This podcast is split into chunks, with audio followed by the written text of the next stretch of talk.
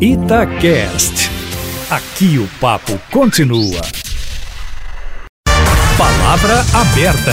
Está em discussão no Senado o projeto que pretende acabar com a isenção de impostos para igrejas. A proposta foi apresentada por uma cidadã do Espírito Santo e passou a tramitar após a assinatura de mais de 20 mil brasileiros na página do Senado na internet. Segundo os críticos, a imunidade tributária deve ser banida devido a escândalos financeiros envolvendo líderes religiosos. Para debater o assunto, estamos recebendo nesse primeiro palavra aberta do ano o advogado tributarista Guilherme Macedo. Bom dia, obrigada pela sua presença. Feliz 2020 para o senhor. Feliz ano novo, bom dia, Cátia, bom dia, Eustáquio. Bom dia. Bom dia, pastor. É um prazer imenso estar aqui com vocês e que a gente possa fazer um bom debate aí hoje. Estamos recebendo também o pastor Jorge Linhares. Ele é presidente do Conselho de Pastores de Minas Gerais e vice-presidente do Conselho de Pastores do Brasil. Pastor, bom dia, obrigado pela presença, um ótimo 2020 para o senhor. Bom dia a todos vocês, Kátia, querida, essa voz linda que eu sempre digo. E Eustáquio, esse parceiro aí. Bom dia a todos. Bom dia. Seja também muito bem-vindo, pastor Jorge Linhares. Vamos começar ouvindo o Guilherme Macedo. Guilherme, qual é o principal questionamento dos críticos ao não pagamento de impostos pelas igrejas? É, nós temos no Brasil hoje uma regra na Constituição Federal que fala que as igrejas e templos de qualquer natureza, de culto, não sofrerão incidência de impostos nos serviços, nos rendimentos delas, quando elas estiverem fazendo atividades essenciais à sua atividade. E aí é o principal ponto crítico, né, que eu gostaria de debater aqui trazer reflexão, o que, que seria essa atividade essencial e como essas igrejas hoje no Brasil, elas vêm desvirtuando, em alguns casos, obviamente não todos, de forma sistemática e se valendo assim então de uma imunidade tributária de forma é, absolutamente questionável. Antes de você é, formar bem seu argumento, só para a gente explicar para o ouvinte, que tipo de imposto hoje uma igre- uma igreja não paga? Não paga IPTU sobre imóvel, né, que ela tem, não paga imposto de renda, né, sobre eventuais rendimentos que ela tiver, IPVA, eventualmente uma igreja tem muita discussão eh, na justiça, locam veículos para transportar, né, seus funcionários e realizar suas atividades, elas não pagam IPVA.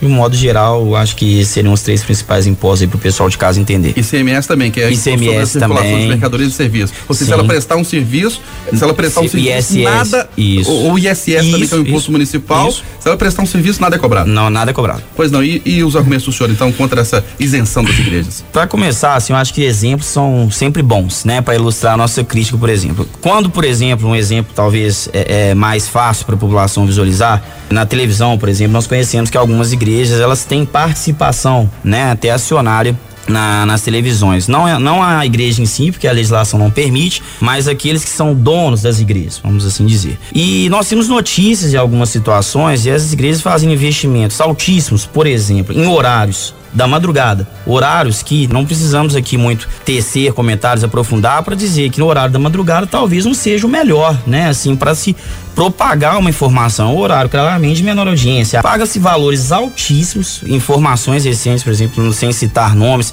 de rede nacional que recebeu por volta de 500 milhões para horários, para que cedesse os horários da madrugada a uma determinada igreja. E nós sabemos que esses 500 milhões eles acabam ao final indo para custear a televisão em programas que certamente não estão ligados à, à atividade da, da igreja.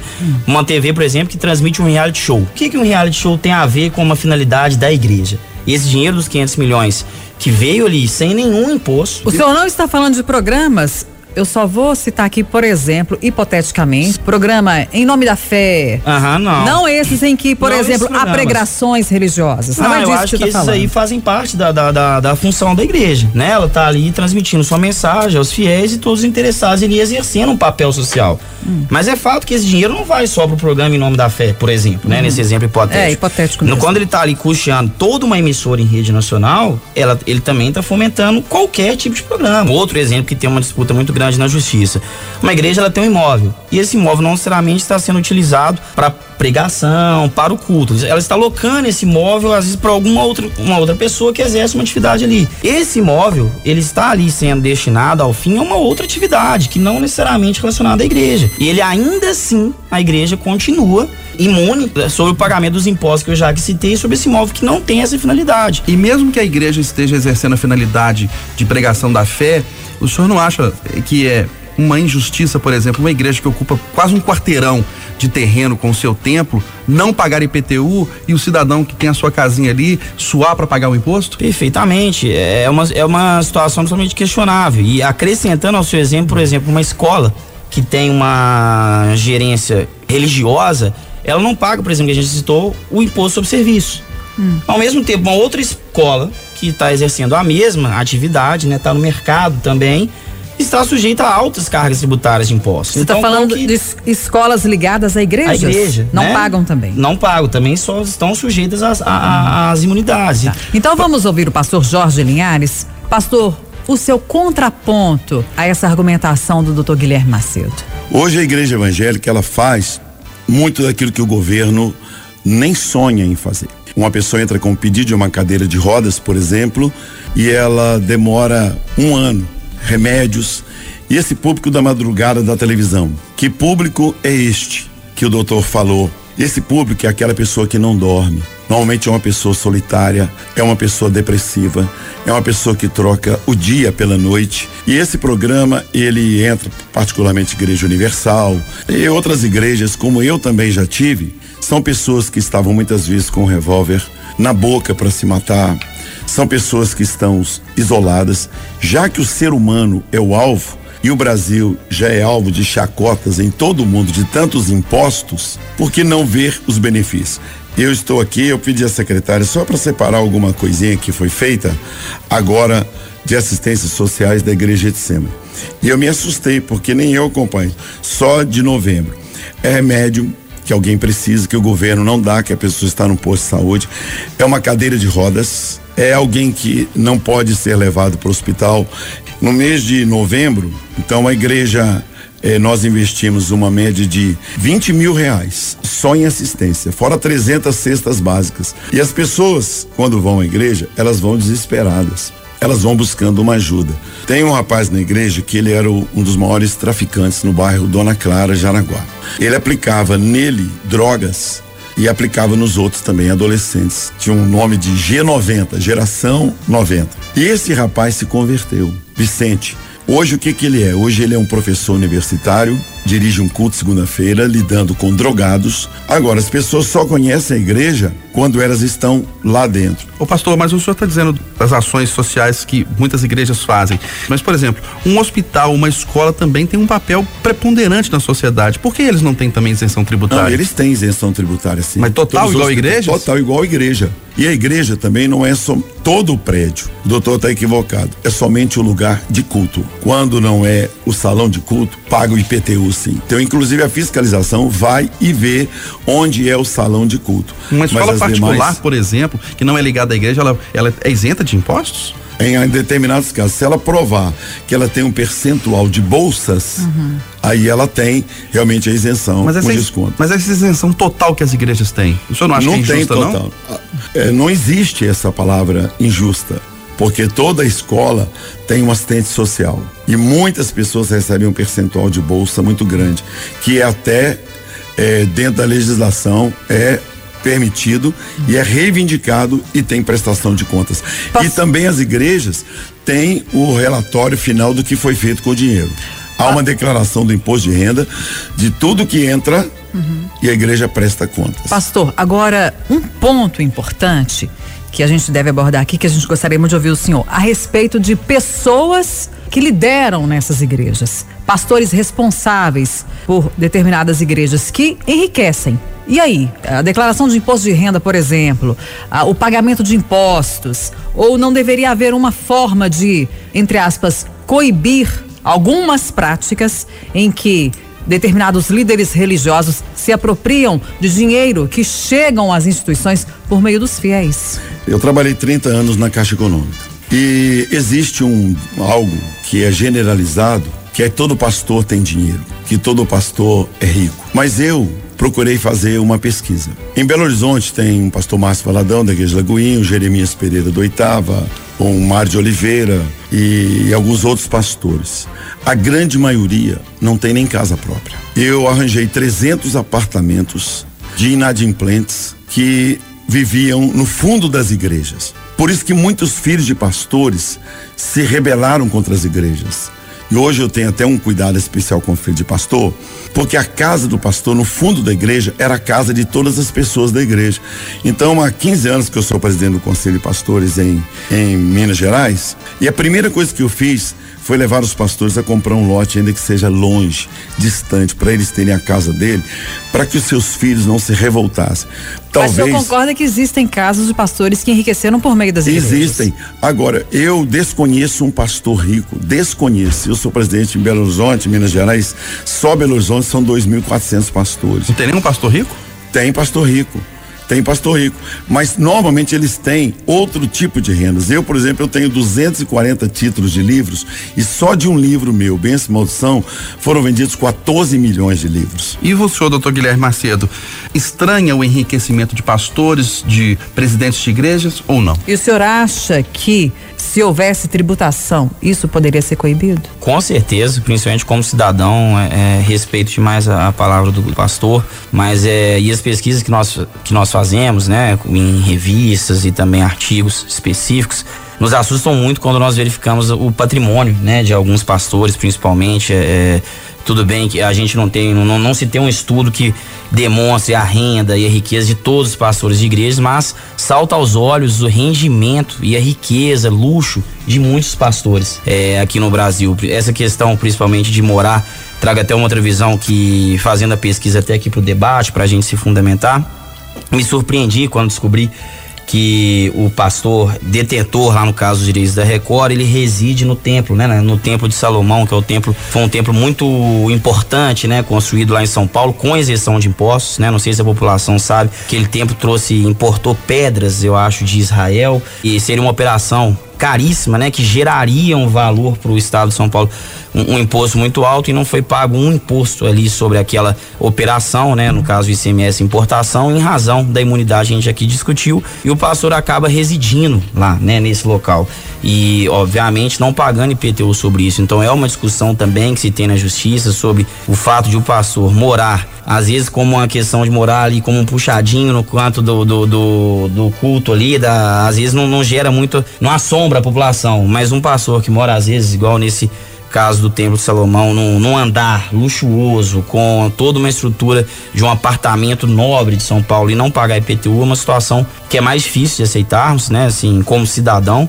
E só até também aproveitando o momento aqui para corrigir essa questão da, dos lotes, viu, pastor? Tem muitas ações de justiça, inclusive lotes vagos as igrejas conseguem imunidade, tá? Sobre o entendimento do STF no momento, não só sobre os lotes é, é, em que tem o culto em si. E tem enriquecimento ah. de pastores por meio do dinheiro da igreja? Acho que é uma situação é, inevitável, né? Assim, onde, como o pastor muito bem disse, tem outras atividades, mas um rendimento num valor tão alto a ponto de, como eu disse, se no exemplo aqui novamente, é, é, sem citar nomes, de fazer um aporte de 500 milhões para comprar um horário de madrugada, hum. é, eu acho que é uma situação clara de um enriquecimento por, por intermédio. Eu posso falar agora só um pouquinho? Sim, Pode? mas eu gostaria. Eu posso é, entrar aqui, por exemplo, por exemplo, um, fa, um padre Fábio de Melo e ele tem os seus livros, os seus shows. O padre Marcelo Rossi, ele é uma pessoa que arrecada dinheiro e você sabe que o Vaticano não é é um estado e você sabe que as igrejas católicas recebem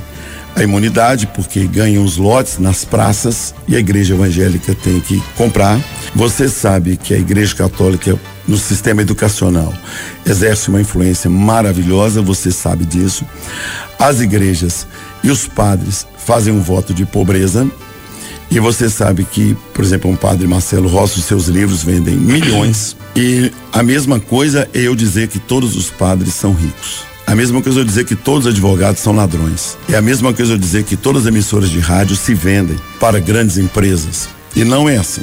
Então, os poucos, muitas vezes, em todas as profissões podem sujar, mas não podemos generalizar. Se você fizer uma pesquisa, pastores em Belo Horizonte que tem um carro do último tipo, um carro importado, por exemplo, de 200 mil reais, eu acredito que você vai encontrar um ou outro, como você tinha o André Valadão, por exemplo. Mas ele vendeu milhares e milhões de CDs. Você vai encontrar o meu filho que tem um carro, por exemplo, ele é um advogado.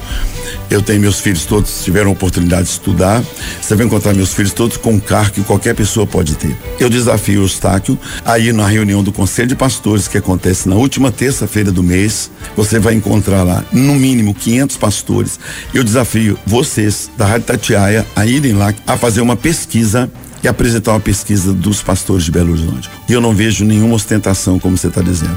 Os pastores presidentes, eles começaram o trabalho do zero, a grande maioria estão aí dando oportunidade, a quantidade de empregos. Você está falando aí que existe aí que não tem ICMS, eu quero até procurar saber isso, porque o Colégio de Semana paga tudo. ISS, no caso. É, é, é sobre serviço, serviço né? é, e paga tudo, tudo.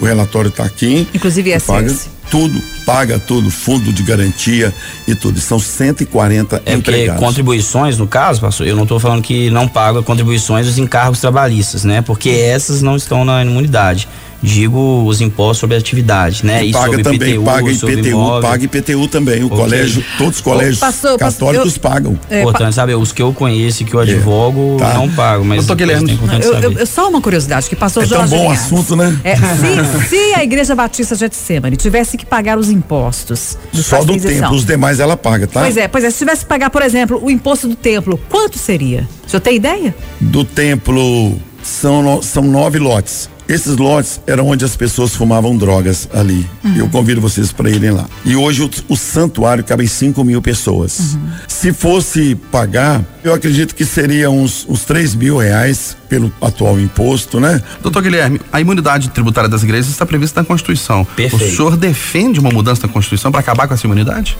Olha, a gente tem até agora uma, sugestão, uma sugestão, uma proposta que foi feita por um, uma cidadã do estado de Santa Catarina que está uh, no Senado agora tramitando, com inclusive convido a todos os cidadãos que assim quiserem. Você pode ir lá no site do Senado e manifestar sim ou não. E eu acho que assim, a reforma tributária principalmente, até para deixar claro, senhor Saco, eu acho que o mais importante, ainda que a gente reconheça, e eu queria deixar bem claro aqui, também tenho minha crença religiosa, reconheço o papel importante das igrejas, de um modo geral, eu acho que é importante sim reformar para que esse conceito ali de atividades é, essenciais, ou ainda que não se reforme a Constituição, mas que talvez se altere o cenário jurisprudencial, ou seja, o entendimento dos magistrados hoje, do que, que se dedica, do que, que se entende por essas atividades essenciais. Quais as atividades estarão imunes? E aí digo de novo, repasse de valor para comprar horário em televisão, quando uma situação dessa ficar comprovada, comprar tão, tão alto, no horário da madrugada, aí sim eu entendo que a imunidade não deveria prevalecer nesse tipo de situação, hum. né? E caberia ao judiciário agir, né, junto com as autoridades públicas, investigar e nesses casos clássicos de desvio de finalidade, eu entendo sim que a imunidade não deveria prevalecer. Para os casos das instituições é, não só as igrejas, mas as instituições essencialmente assistenciais, com caráter exclusivo, naqueles imóveis limitados a essa atividade, uhum. e que também, obviamente, é observada a razoabilidade, né? Não é um imóvel, é um templo de milhões de reais, aí eu entendo que a imunidade poderia ser aplicada. Uhum. Enfim, o desvio de finalidade, que é muito claro para mim que ele tem que ser é, melhor combatido aqui no e nosso E os exageros? País. Justamente. Uhum. Só um esclarecimento, o pastor Jorge Linhares falou que hospitais também têm isenção tributária? Hospitais com atividades assistenciais e exclusivamente essenciais têm. Hospitais privados, de um modo geral, não. Eles vão submeter os impostos normalmente. E escolas particulares que não têm é, finalidade religiosa também não têm finalidade? Não, se submete a uma carga tributária normalmente. Mas as, as escolas ligadas às igrejas têm? Em imóveis que elas estão localizadas às igrejas, sim. Elas têm um tratamento diferenciado. Nós debatemos no Palavra Aberta de hoje a isenção de impostos que igrejas no Brasil têm. Nós recebemos aqui o advogado tributarista Guilherme Macedo. Doutor Guilherme, obrigado pela sua presença, um grande abraço, ótimo 2020. Eu que agradeço seu destaque, o pastor, Cátia, um feliz 2020 para todos os ouvintes, que seja muita luz e paz pra gente. Obrigada pela presença, vamos agradecer também pela presença, pastor Jorge Linhares, que é presidente do Conselho de Pastores de Minas Gerais. Obrigado. Muito obrigada pela sua contribuição aqui, pelos esclarecimentos. Bom dia para o senhor. Isso, a reunião do conselho está aberta para vocês irem lá. Um dia vai ser, pode ser feita uma pesquisa e vai ser muito bom vocês conhecerem um pouquinho mais de perto os pastores. Doutor, muito legal, muito bom. Eu sabia que era um papo muito agradável. Bom dia, pastor.